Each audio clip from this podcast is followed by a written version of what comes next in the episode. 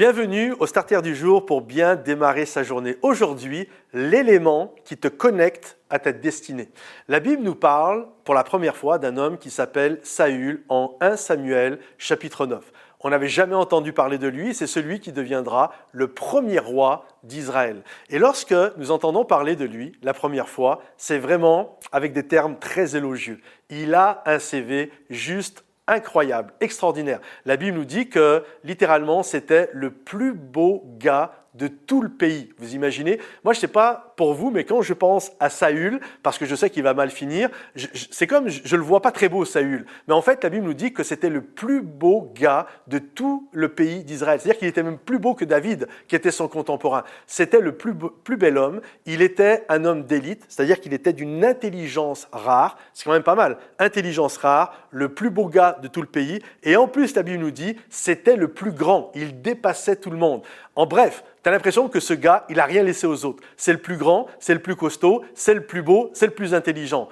Et, c'est juste extraordinaire. Et ça, c'est dans 1 Samuel chapitre 9, verset 2. Ça, c'est qui est Saül. Et puis ensuite, il nous est parlé dans le verset 3 que son papa, qui s'appelle Kish, va perdre ses ânesses. Il faut comprendre que les ânesses, à cette époque-là, euh, c'était vraiment, c'était pas juste un animal comme un autre. C'était vraiment euh, primordial. Il n'y avait pas de moyen, c'est une histoire qui date d'il y a 3000 ans, il n'y avait pas de moyen de locomotion. Donc l'âne était ton moyen de locomotion. C'était également comme ta camionnette pour aller travailler. Donc quand tu perdais tes ânes, ça devenait très compliqué pour toi. Et là, en fait, la Bible nous dit que Kish va demander à Saül une simple mission, celle d'aller chercher euh, les ânesses. Et alors qu'il va chercher les ânesses, lui, il ne s'en rend absolument pas compte, mais Dieu a déjà parlé à un prophète qui s'appelle Samuel en lui disant, il y a un homme de la tribu de Benjamin, Saül, qui va venir vers toi et tu lui donneras l'onction pour qu'il devienne le roi d'Israël.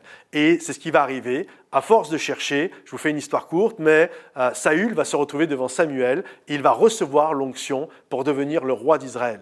Et maintenant, ma question est la suivante, parce que je crois que chaque chapitre est à sa place, chaque verset est à sa place. Au verset 2, il nous est dit qu'il est beau, grand, fort, homme d'élite. Et au verset 3, il nous est dit que c'était juste quelqu'un de simple qui allait chercher des ânes. Lequel de ces deux versets a connecté Saül à sa destinée? Est-ce que c'est parce qu'il est beau, grand et fort S'il le gars sur Instagram, tout le monde le suit? Ou est-ce que, tout simplement, il a obéi à son papa en faisant quelque chose de totalement ordinaire, en allant chercher euh, des ânes Lequel de ces deux versets? Moi, je ne crois pas que ces deux versets sont mis côte à côte par hasard. Il y a un but, il y a un objectif. Dieu veut nous faire comprendre quelque chose. La réalité, le verset qui l'a connecté à sa destinée, c'est le fait qu'il ait obéi à son papa et qu'il ait fait quelque chose de très simple, comme celle d'aller chercher des ânes. Souvent, nous nous pensons que ce qui va nous connecter à notre destinée, c'est le fait d'être Instagrammable, d'être le plus suivi sur YouTube, euh, d'être le plus suivi sur TikTok ou je ne sais quoi. Et parce que je suis grand, je suis beau, je donne mes conseils de ceci, de cela. C'est pas ça qui a connecté Saül à sa destinée.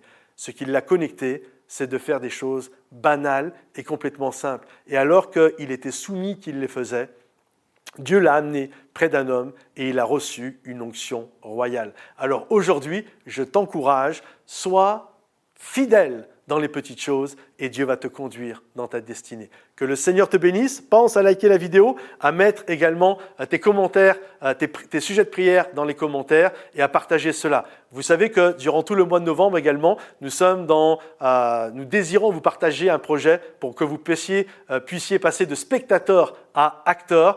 nous désirons développer tout un bâtiment digital, une plateforme où il va y avoir des conseillers en ligne, où il va y avoir vraiment plein de belles choses, des groupes d'affinité, des formations gratuites qui vont être là. Mais pour monter ce projet qui, nous l'espérons, verra le jour euh, février 2022. Nous avons besoin de partenaires financiers pour que des dizaines, voire des centaines de milliers de personnes dans la francophonie puissent être touchées. Alors si vous désirez être un partenaire, euh, il y a un lien juste en dessous de la vidéo. Cliquez dessus et puis euh, vous allez arriver sur une plage, une page qui explique tout le projet et puis avec la possibilité de choisir le montant que vous désirez donner chaque mois. On ne veut pas votre dîme, hein, bien sûr, mais peut-être 10 euros 20 euros, ce que Dieu a mis sur votre corps, 100, 200 euros, il n'y a pas de limite, ce que vous vous désirez. Et puis ensemble, nous allons changer des vies, nous allons être un sujet de bénédiction.